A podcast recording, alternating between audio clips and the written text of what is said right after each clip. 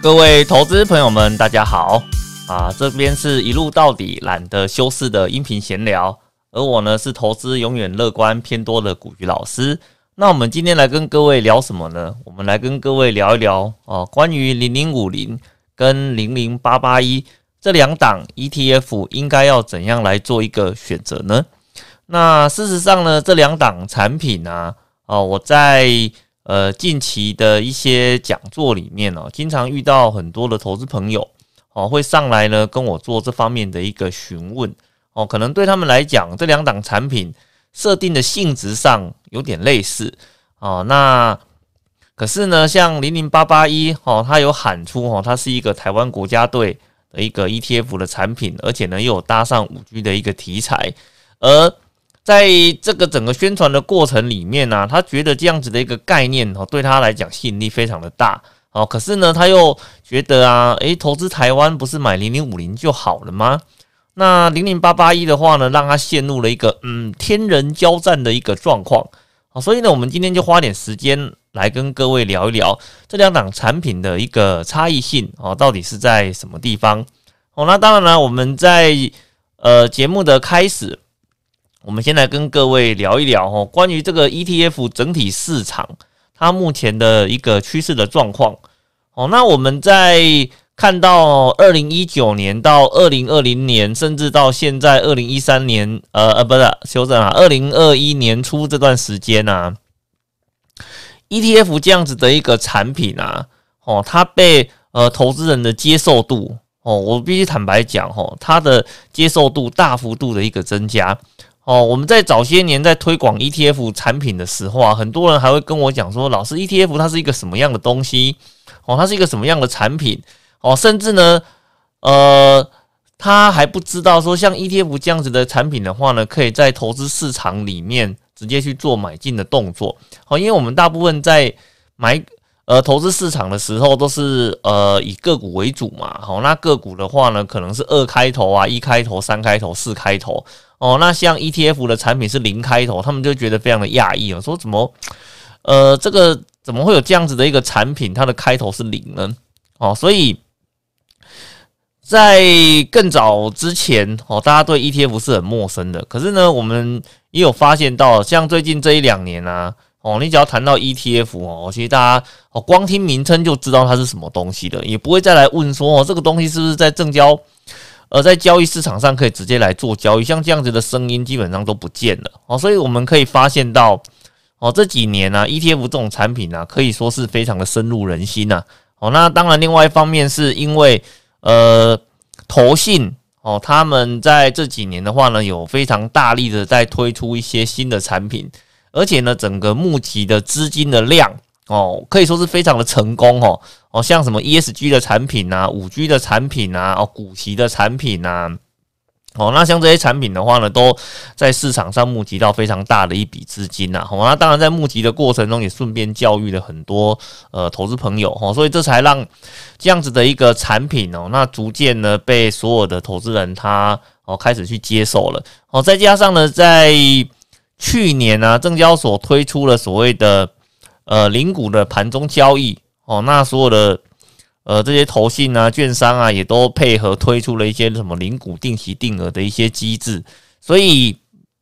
在这个情况之下呢，哦，刚好满足了很多呃投资朋友哈，或者一些小资主啊，他们想要进入市场又资金不足的话呢，他就可以透过 ETF 来参与到整个市场，而呢这些。券商提供的一个选项的话呢，那可能如果是选择像 ETF 的产品的话，整个手续费的折扣又非常的好哦，所以它就逐渐变成了说，在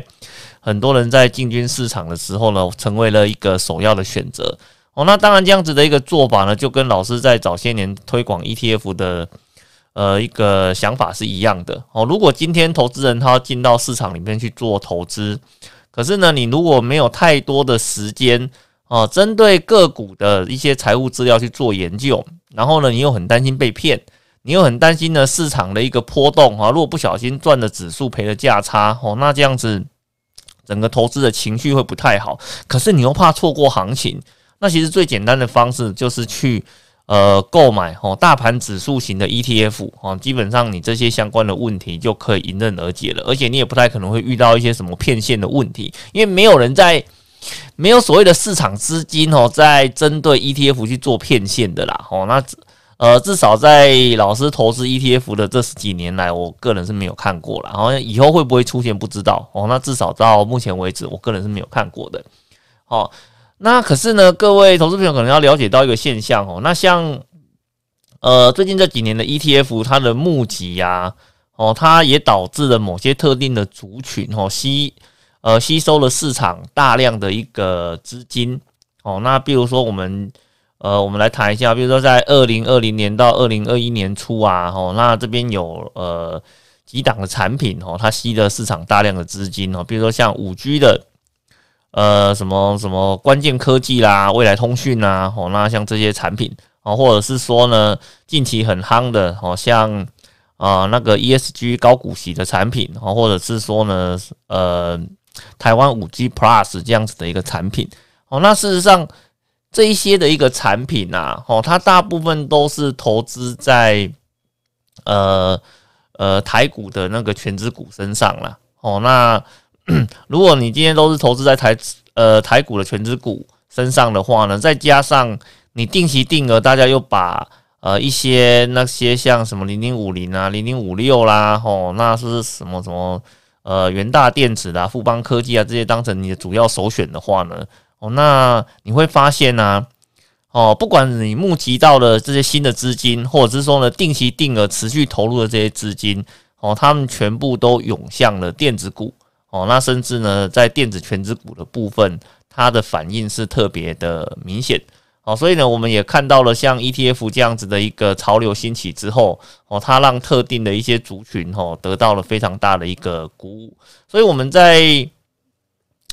呃在二零二零年投资的时候啊，很多投资朋友都会发现到一个现象哦，就是我手上的一个持股哦，如果呢它占的权重比较没有这么高的话呢，甚至它是一个嗯低权重的个股哦，或是中小型类股。你会发现呢，在指数整个攻坚向上的这个过程里面，你手上的持股啊，它的反应可能呃并没有这么的好吼。那甚至呢，它可能股价一直维持平盘低迷的一个状况哦。那老师呢，在前几天上节目的时候，有去统计了呃目前市场上这些股息股利的一些相关资料哦。那我们也看到了一个很有趣的现象，来跟各位观众朋友做一点点的分享哦，就是，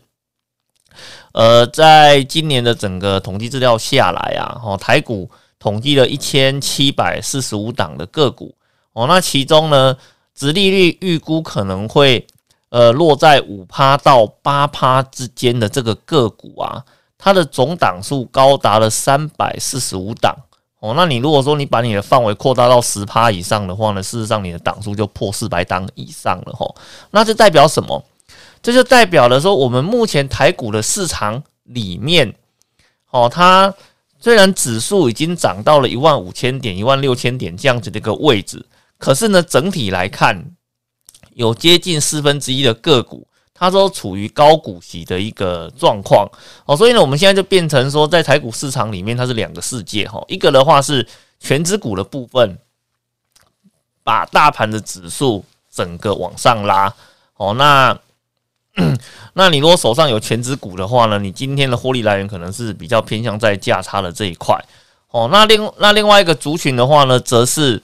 呃，在过去。哦，应该都在二零二零年，它的整个获利状况也非常的好，可是呢，它的股价并没有去反映到它获利状况的一个呃的一个水准。哦，所以导致呢，在今年现金股息的配发上面来讲，它会呈现一个高股息的一个状况。哦，所以我们现在在看整个台股市场来讲的话，它可能会呈现呃两个不一样的一个世界。哦，那不过嗯。因为接下来快要过年了嘛，哦，对不对？那事实上呢，在过年的这个时候的话呢，可能很多人会倾向于不要爆股过年啊，所以可能我们在接近到封关前哦，哦，可能股价是在股票市场的波动哦，会是比较大一点哦。那另外，其实让老师在看这整个市场来讲，哦，似乎有一点呃居高思维的味道出现了。哦，那像一些什么空方的言论啊，也开始呃越来越强烈，越来越明显了哈。所以呢，如果说你手上有持股啊，你可能想要爆股过年的哦，可能你在这个时间点可能稍微要注意一下啦哦。那因为呃整个市场的气氛啊，可能会跟你在二零二零年那种一路看多啊，所有的讨论区全部都看多那个气氛是非常非常不一样的哦。那这是我们在。目前整体市场的观察上面，老师所观察到的一个现象。那我们对市场的一个讨论哦，大概是到这个地方哦。那接下来我们来跟各位聊一聊哦，关于零零五零啊跟零零八八一啊这两档产品啊，它的一个差异性哦，以及呢我们在选择上的话，应该怎样来做一个选择呢？哦，那。呃，零零八八一这一档产品呢，我必须要跟各位坦白讲哦，它的整个那个口号跟诉求哦，可以说是非常的一个精准，而且呢，它也在市场一个对的时间点哦去做推出的一个动作哦。因为为什么哦？事实上，我们在看呃这几年的整个产业的发展趋势来讲呢，有两个发展的趋势是非常明确的哦。一个的话呢，就是五 G 的呃一个通讯技术的转的一个转换。哦，那另外一个的话呢，则是在电动车应用的这一块。哦，那呃，早些年特斯拉一开始推出第一款电动车的时候，大家都还在看衰它嘛，我认为说这种呃纯电动车的部分的话，不太可能变成主流。哦，那种油电呃混合的这种动力输出的形式的话呢，才是市场的一个主流。可是没有想到啊，它做成功了。而且呢，纯电动车的一个使用的概念跟普及的程度，哈，也被呃被大家可以接受了，哦，所以你看，像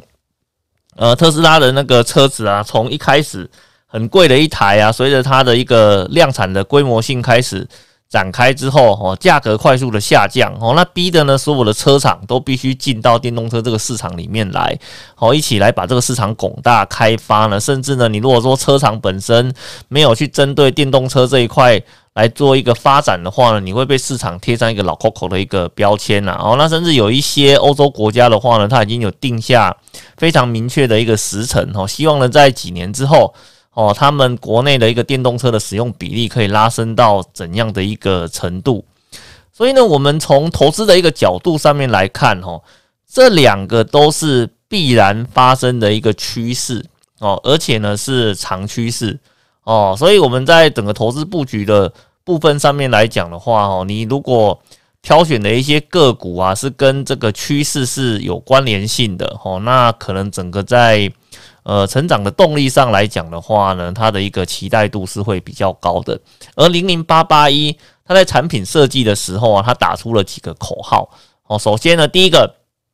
他说呢，它是一个针对五 G 类型的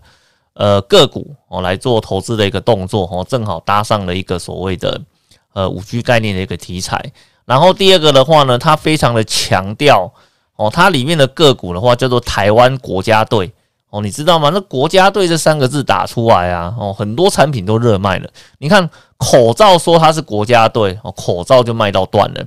哦，是不是？哦，然后呢，那像那个呃这几年像台股市场里面的话，像什么什么护国群山呐，我们什么 TND 概念股啦什么的，哦，基本上他们都是一些国家队的一个概念，吼。那当你把两个东西去做一个结合的时候，它对投资人的整个吸引力哦，可以说是非常的一个大哦哦。那再加上呢，老师有去参加过呃那个国泰投信的一些讲座哦，然后去了解一下他们整个产品的一个特性。我发现呢，它在整个宣传的过程中啊，它不是只有五 G 跟国家队啊，它连电动车都要把它结合在一起的哦。那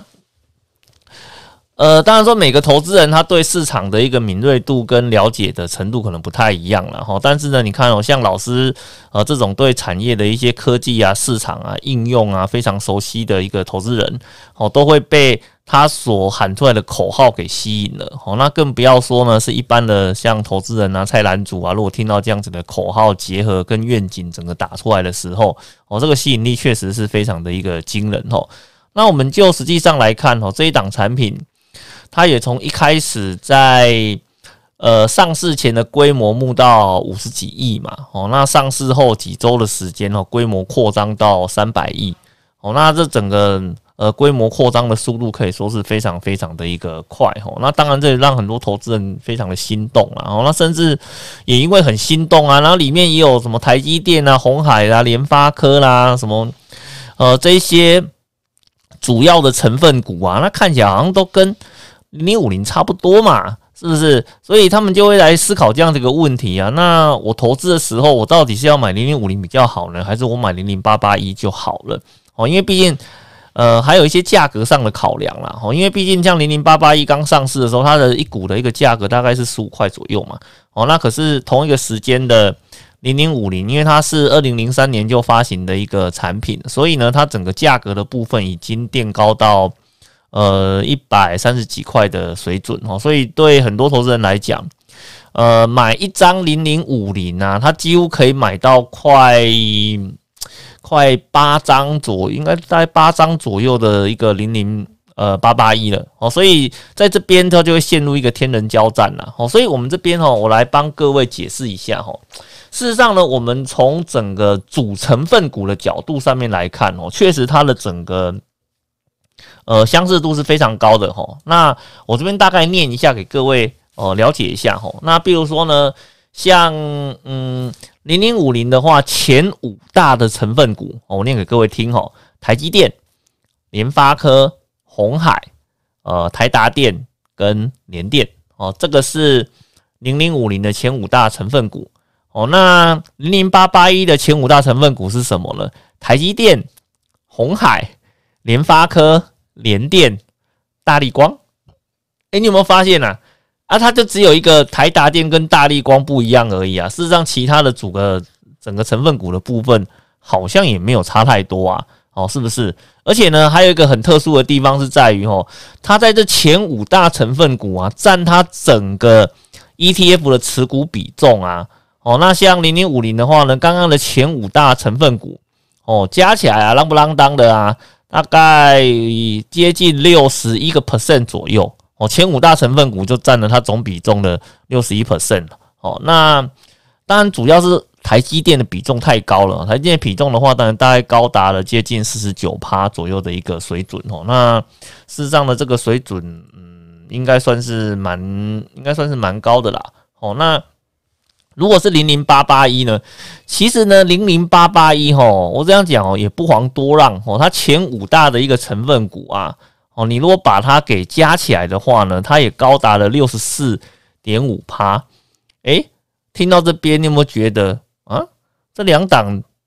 前五大成分股只有一各自都只有一档不一样，而前五大成分股的比重呢，加起来也都高达接近六十个 percent 以上。哦，那这样子的话呢，那我投资的时候，投资 A 跟投资 B，最后得到的一个效果，不是应该会很类似吗？嗯。你会这样子想哦，其实我也不意外哦。确实，我们如果只看前面的成分股来看，确实是这样子的一个成果。可是呢，你如果把它后面的成分股全部都看完之后，你就会发知道这两档其中的一个差异在什么地方哦。因为零零五零，呃，它当初这一档产品它设计的目的哦，其实是为了要让国安基金可以做顺利退场。哦，所设计的一个产品哦，所以呢，它的整个成分股的部分呢，它会涵盖到电子啦、半导体啦、塑胶、通信、金融、光电、食品、钢铁哦，那汽车哦、贸易、百货哦、橡胶哦，这些几乎市场上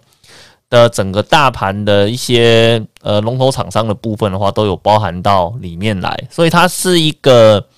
全市场型的 ETF。那可是呢，零零八八一啊。你看嘛，我们前面有花点时间跟各位做个介绍了。它强调它是五 G，它强调它是国家队，它强调它可以跟车用电子这边去做一个结合，所以呢也不意外的，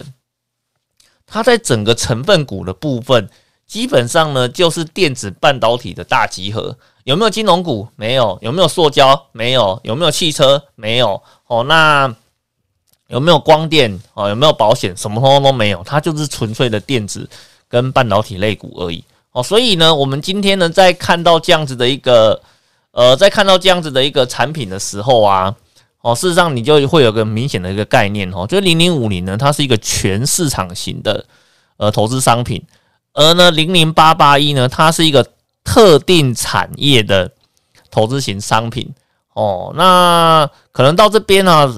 投资朋友会可能会想说啊，那反正这几年涨的都是电子半导体族群啊，那我就买八八一就好，因为反正。呃，金融类股也不会涨啊，塑化也不会涨啊，什么通讯也不会涨啊，对不对？什么汽车也不太会涨啊，反正涨的都是电子股嘛。那我就直接，呃，那我就直接买这种电子股专门的 ETF 不就好了吗？可以把报酬率都掌握在手上。呃，你如果是这几年才进市场做投资的，你会有这种想法，我我个人是不意外啦。哦，因为。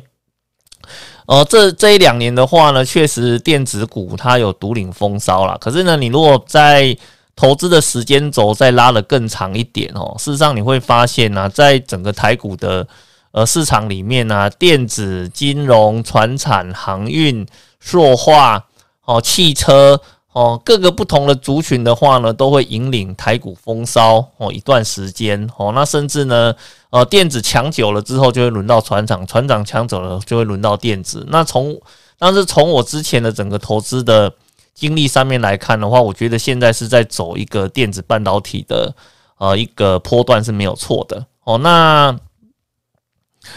在这个条件之下，哈。呃，你可能看到的大部分的报酬率来源都来自于电子跟半导体的这一块啦。哦，那可是呢，这就取决于说你对市场投资的一个看法到底是什么。哦，就是你今天呢，你是要去赚一个趋势财。哦，那趋势财的部分你全部都重压在电子半导体。哦，这我想是没有什么问题的，只是说趋势反转的时候，你必须要能够跑得够快嘛。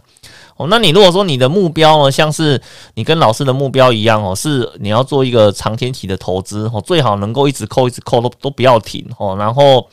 好直到呢我需要用钱的那一刻，我才来做一个资金的调整哦。那这种的状况之下哦，其实这种全市场型的 ETF 才是比较适合你的哦。所以这两档产品它的设计的逻辑不一样。哦，锁定的族群目标也不一样哦。在投资之前的话呢，呃，可能投资朋友你必须要想一下哈，就到到底我今天我进到市场里面投资的话呢，你的目标呢是比较偏长期型的目标，还是你是偏向短期趋势型的一个目标？哦，你要先把你的目标先确定清楚之后，你再来挑产品哦，比较哦不会被混淆到哈。哦，就是说你不能够因为今天产品的某个产品在短期的报酬率看起来好像不错哦，那你就想说呢，我就把我的资金全部都重压到那个地方哦，因为金融商品它有个很有趣的特性哦，就是涨得快的产品跌得也快哦，那短期波动大的产品的话呢，它上它怎么上去的，它就以后它就会怎么下来，所以呢，这种东西是我们在投资的过程中啊，你必须要去呃想清楚的一件。事情哈哦，就是你不能够只有看到报酬率啦，哦，那风险的部分你也是你在呃投资前的话呢，你必须要去考量的一件事情。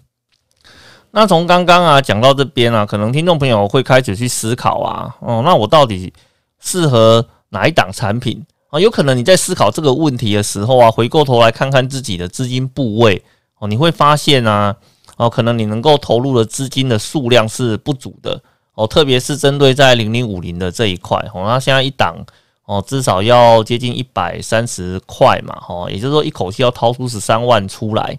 哦，那当然说现在在市场中你可以直接用零股投资的方式来做，可是我坦白讲，哦，哦，零股投资这件事情呢，它不是每个投资人他都愿意去接受的，哦，那他可能会想说啊，人家都买一张。哦，为为单位，那我都是用零股在买，那感觉上持有的感觉上好像有点怪怪的。哦，所以他可能很多人还是会倾向于说，我希望可以用整张的方式来做持有。哦，所以我这边的话就会来跟各位讨论一下哈，哦，关于零零五零啊，跟零零八八一啊，它在市场上有没有其他呃对标的一个产品？哦？事实上是有的。哦，那像零零五零的话，因为它从二零零三年就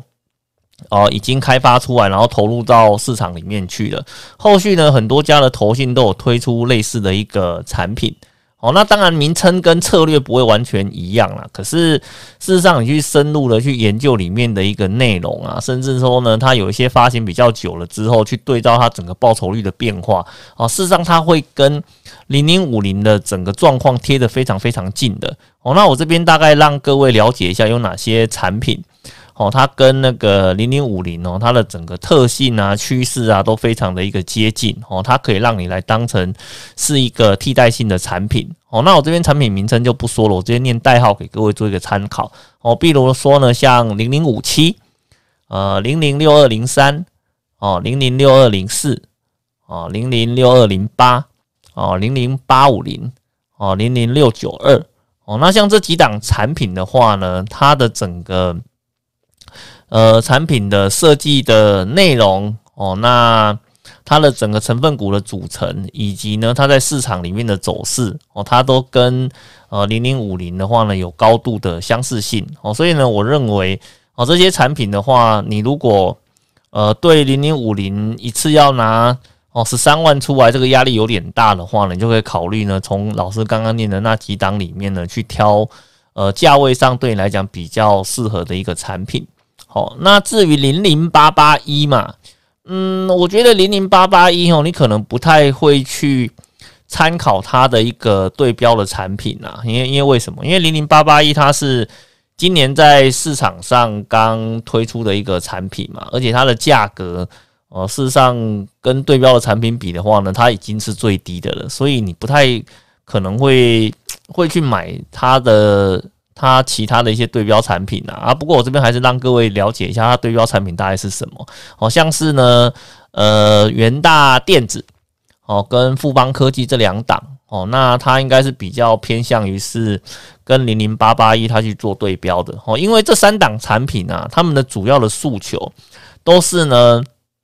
他把资金全部都压在呃台股呃台湾的电子股身上哦，那。富邦科技的话，那个就更夸张了，它是几乎全部都压在半导体身上哦。所以，如果呢，我们来看，嗯，波动性来讲的话，哦，那富邦科技呢，要么大赚，要么就大赔哦。那这个是富邦科技的特技，因为它全部都压在一个半导体产业上面哦。那至于远大电子的话呢，它因为它有压在电子类股哦，那也有压在半导体类股上面，所以呢，它可能在波动上会是比较跟。呃，富邦科技比起来，它波动会比较趋缓一点哦，所以呃，严格讲起来，哈，嗯，在设计上会比较接近的，应该是零零八八一跟元大电子这两档哦，它的呃属性上可能会比较接近一点哦，所以呢，如果说投资呃朋友在投资之前哦，如果你想要知道说它如果早一点发行啊，可能未来的表现会是长什么样子的话，也许你可以参考像元大电子的一个状况，你就可以知道说。我如果投资在零零八八一上面的话呢，也许它未来的一个趋势表现啊，或是它过去如果早点就发行的话呢，它的一个走势的参考可能会长什么样子？你应该是可以看的零零，呃，应该说你可以看的元大电子哦，来思考它未来的一个方向性啊。哦，所以我在这边我还是再跟各位再强调一遍哦，零零五零跟零零八八一，它是一个完全不同取向的一个产品。哦，那虽然前面的前五大成分股看起来相似度很高，而且占比也很类似，可是呢，前五档后面之后，它就几乎都是不一样的了。哦，因为零零五零它是比较偏向在全市场型的投资，那零零八八一的话呢，它是很 focus 在